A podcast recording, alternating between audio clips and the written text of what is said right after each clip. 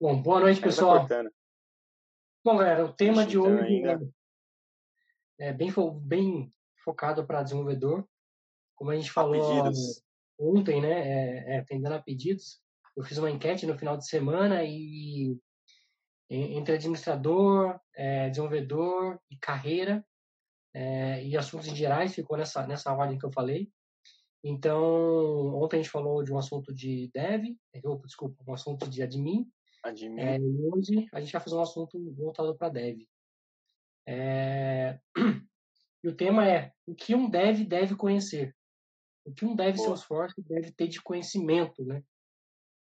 É, Queria ouvir a primeira opinião de vocês aí. Tem, tem algum dev aí? O que vocês acham que um dev deve conhecer? Tinha, Vamos tinha bastante gente pedindo lá, hein? É, Temas de dev. um dev Agora é a hora de- Vamos ver o que, que vocês acham que um dev deve conhecer. Vamos ver se, se casa com Agora a é nossa uma hora de, de soltar a voz. Não, a, nossa, a nossa ideia pra, sobre esse assunto é principalmente falar né, sobre as linguagens né, que um deve, deve dominar é, ou conhecer.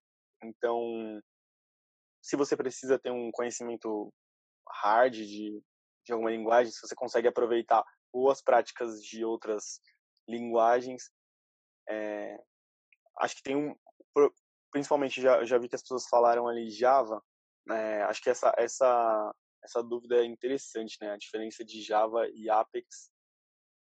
Então a, a ideia é essa, né, falar de limite também, limite do ambiente, acho que é importantíssimo. Então vamos lá.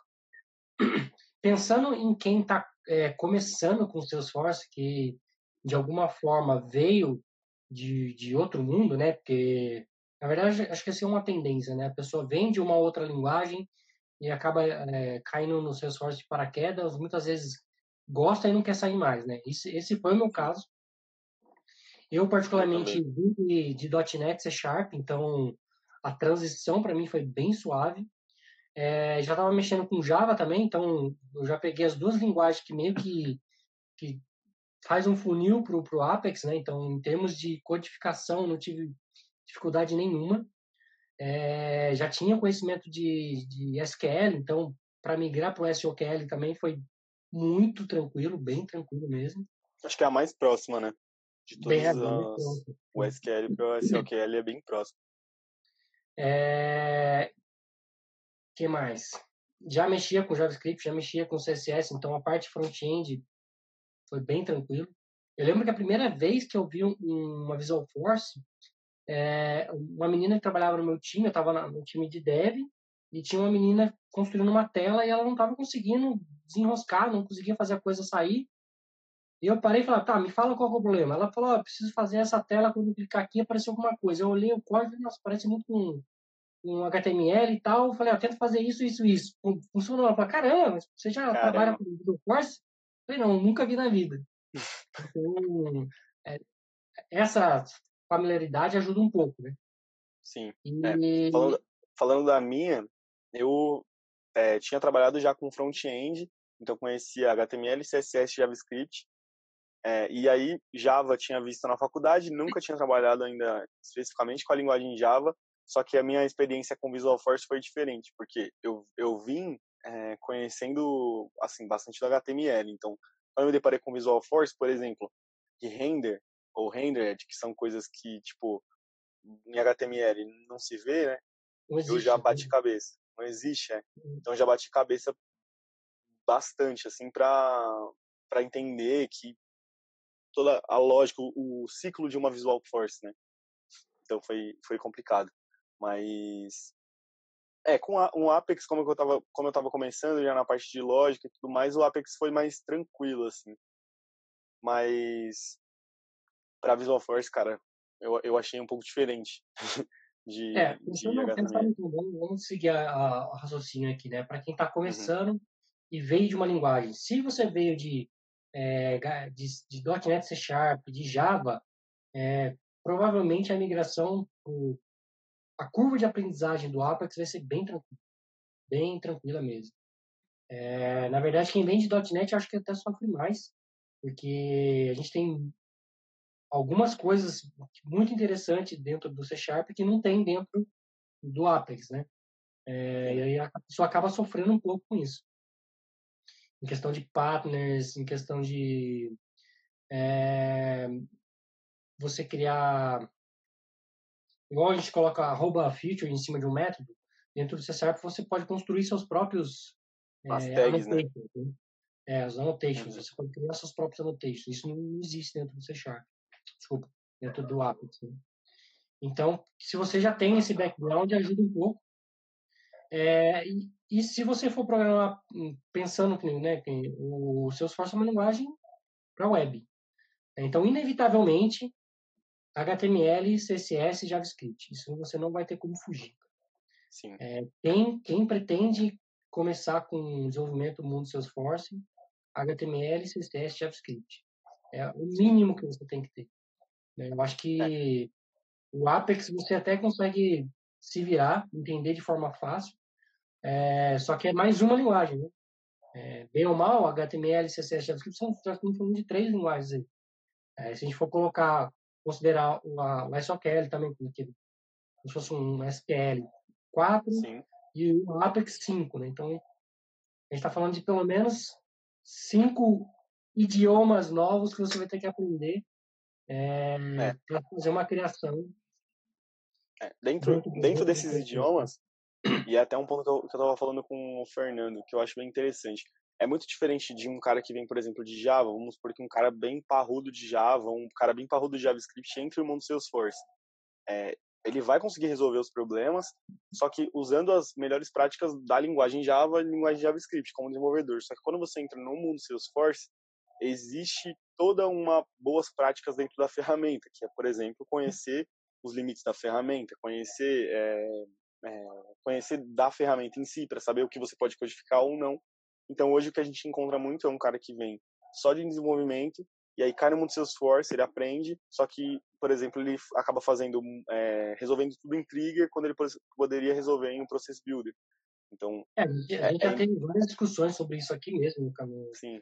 Nas, nas lives, né? E é. isso é um outro ponto, né? É, ter um conhecimento da plataforma também é algo é, que eu considero primordial, porque a gente vê muitas consultorias fazendo isso, pega a gente de outro mercado, traz para dentro do Salesforce faz um onboard muitas vezes raso e joga a pessoa para desenvolver uma demanda.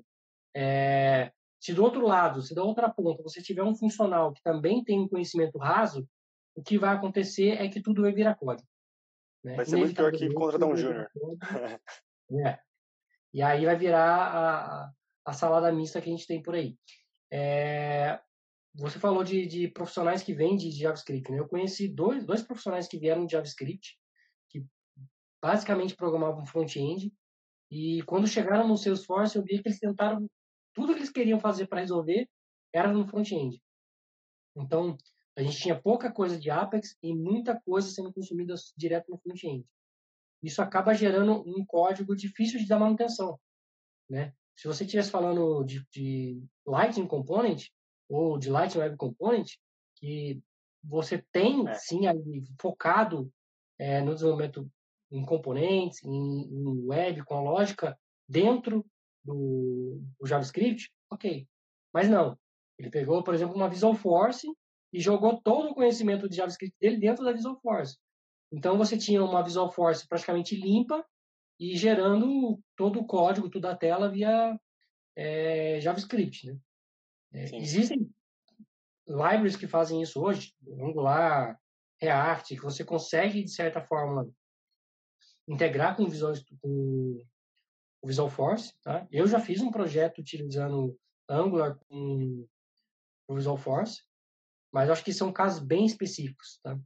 É, quando você começa a tratar isso como sendo um, um, uma premissa, como tudo, toda solução vai sendo isso, você muitas vezes acaba criando uma coxa de retalhos ali que difícil de dar manutenção no futuro. Né? Então, é o tipo de coisa que quando alguém sai da empresa, você fica com aquele abacaxi. É, outra coisa que eu já vi muito bizarra, isso custou para eu arrumar no projeto, foi um desenvolvedor que veio de Node, veio de NoSQL. Eu acho que você vai lembrar dessa história. E, e ele criou um campo de texto longo e dentro desse campo texto longo, ele armazenava um JSON. Então, imagine o seguinte, é. hoje dentro do Salesforce, o que a gente tem? A gente tem o objeto master e o detail. Né? A gente tem os, o, os filhotes dele lá, né? Então, você tem o registro pai e o filho. Ao invés de ele criar um, um relacionamento entre pai e filho, no pai ele criou um campo, texto longo, e pegava todos os filhos que era gerado numa tela com JavaScript dinâmica e jogava esse JSON nesse campo. Ele criava então, os filhos dentro de um campo. Você não consegue tirar relatório com isso, você não consegue usar o CRUD do, do, do próprio Salesforce. Então, o que era para ser um negócio simples virou um monstro.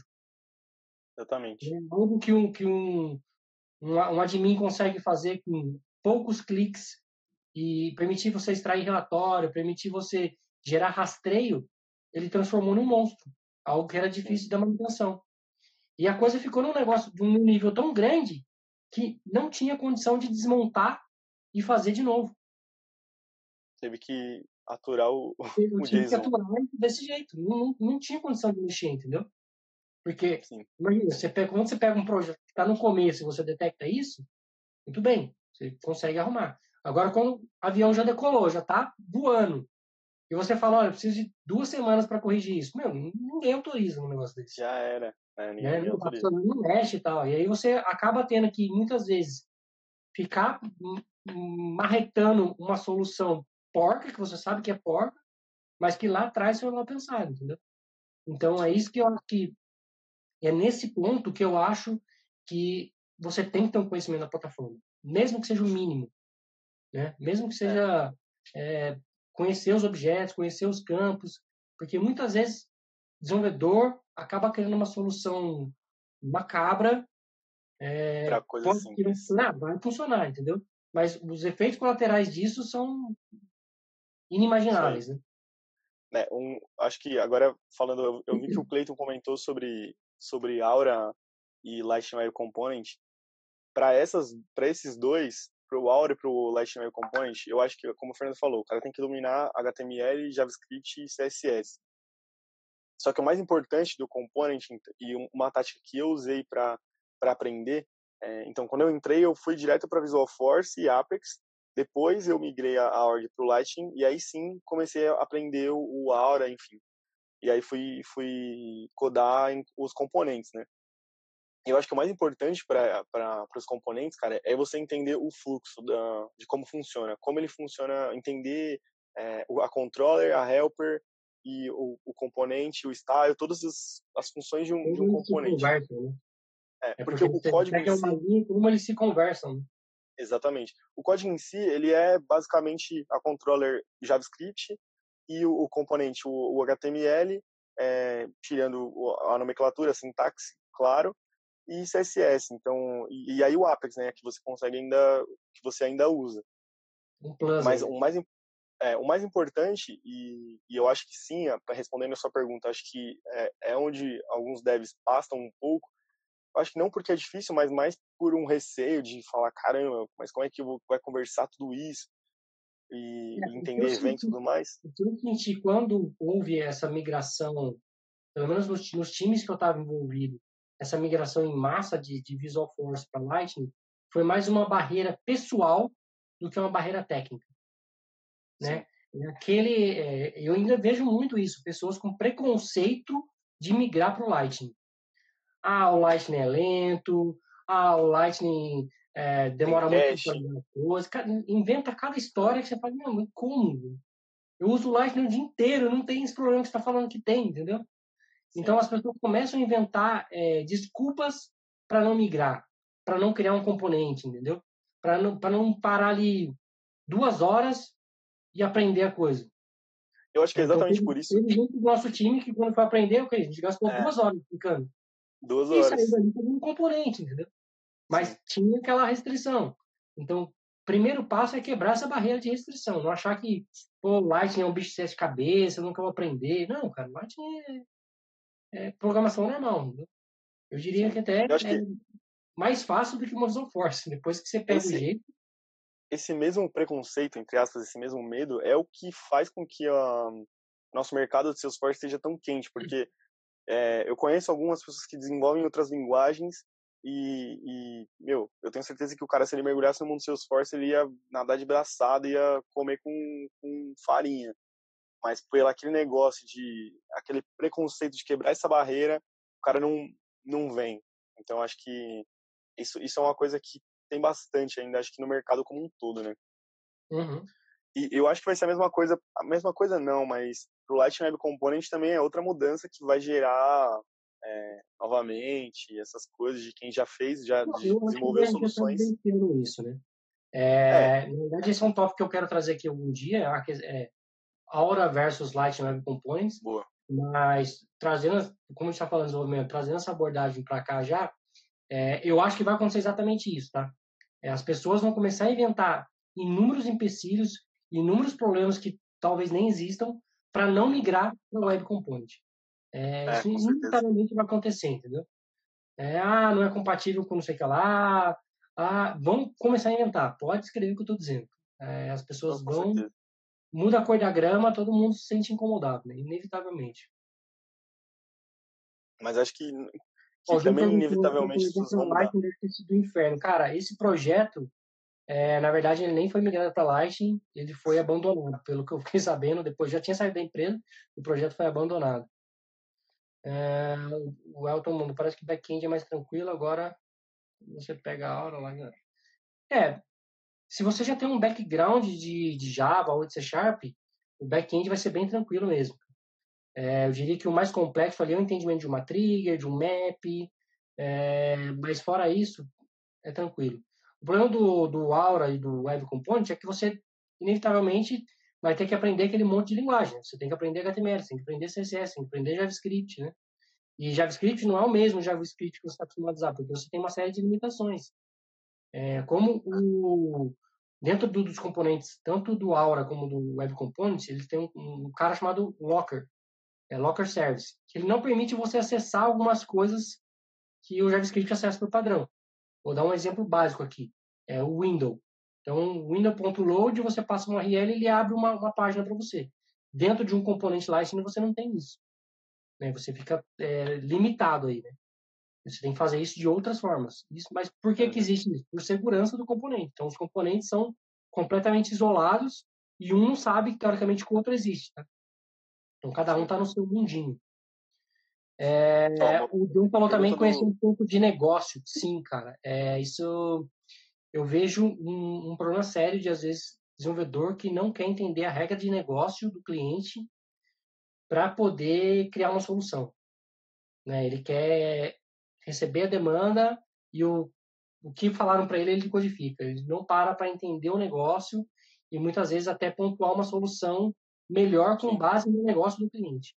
Eu acho que isso é, um- é o que faz do dev também um, um grande diferencial. né? Eu hoje eu tento, quando eu pego uma demanda, eu tento mergulhar no, no mundo do cliente, entender a demanda dele como, como um todo e para aí sim vamos começar a construção. Uma pergunta do William. Qual o melhor para aprender agora? Aura ou Lightning Web Component? Cara, eu se acho que- você não migrou, lá É. o componente. Sim, Inevitavelmente, acho cara. já. É, eu acho que o Aura também não é uma perca de tempo você aprender, principalmente porque hoje no Brasil a gente ainda encontra bastante projeto em Classic. Então, acho que não, não, não vai ser uma, uma. Sei lá, não vai ser perca de tempo, acho que vale a pena. E não é complexo, cara, se- principalmente se você já desenvolve, é, é aquilo que o Fernando falou. Você precisa entender só a lógica de como eles se conversam e como eles funcionam, e aí você já vai sair dali entendendo e conseguindo fazer um componente com certeza. É, o Aleph falou aqui, ó, jQuery não rola. Cara, isso é uma coisa que a gente vê muito de desenvolvedor que está acostumado com front-end HTML puro e tenta colocar jQuery dentro do, do Visual Force, dentro do Lightning e sofre. Né? É, eu diria que jQuery não trabalha bem com com o Visual com o Salesforce. Dá para fazer funcionar? Dá. Né? Tem uma série de formas de você conseguir fazer funcionar. Mas realmente tira isso da jogada porque o mundo aqui é um pouco mais vale complicado. Um dev em Salesforce seria um full stack da plataforma? Um dev em Salesforce seria um full stack? Cara, depende muito. É, hoje no time eu tenho devs que é, manja muito de back-end e não foca muito no front-end, embora consiga fazer, entendeu? É, acho que no, no Salesforce, para um cara ser full stack, ele tem que sim saber é, criar componentes, tem que saber Visual Force, tem que saber back-end, tem que saber CSS, JavaScript, HTML, criação de componentes, é, desculpa, criação de objetos, criação de campos, regra de validação, workflow, process builder. Ele tem que conhecer a plataforma como um todo. É, não adianta ele focar só em um lado só, porque dado um momento ele vai ficar limitado, né? Aí ele não vai ser full, né? Então. É. E o William falou do, do, do, sobre qual começar. Há um tempo atrás, quando saiu a, a nova versão do Salesforce, teve um webinário da Salesforce falando das novidades. E eu lembro que eles falaram do, do Web, Web Components. E eu cutuquei perguntando: é, existe alguma razão para você começar um projeto hoje e não usar Web Components? Então a resposta da própria Salesforce para mim foi: não, cara, não existe. É, não existe nenhum empecilho é, de você começar um, um, um projeto em Web Components. E, e comparada com documentação, né, como o Web Component você consegue usar boa parte da documentação do próprio Mozilla Foundations, é, você já está muito mais rico, teoricamente, do que o Aura, né? Teoricamente, porque o Aura já está um bom tempo no mercado, então você já acha muita coisa pronta, né? Uhum. E um outro fator que eu acho também que vai ser crucial é o fato agora do Web Component ser open source. Então, isso vai fazer com que o uso dele é, se expanda ainda mais. Né? Então, eu diria que, que você começar com Aura, se você tem, se você tem essa escolha, se você tem isso na mão, é, começar com Aura, eu diria que seria um erro. Cara. Porque se você pode escolher, por mais que talvez seja a curva de aprendizagem do, do Web Component seja um pouco mais complicada, nem sei se é, tá? Só tô, é, vai depender muito de cada um, mas eu só estou dando um exemplo. É, eu acho que vale a pena esse. Por quê? Porque eu acho, a minha visão é que inevitavelmente, mais cedo ou mais tarde, uma hora vai morrer. Sim. Isso. É, o design é, outro... é uma forma de eu acho que você também tem que conhecer, tá? Eu acho que em, em tese também via trair como ele não é uma linguagem, né? Mas é você conhecer o design system permite você criar componentes mais similares ao padrão Salesforce, ao padrão Lightning. Sim. Não adianta nada você fazer um componente em Lightning que é totalmente diferente da plataforma. Né? Aí é, é, criar um componente só para falar que fez um componente. Porque é.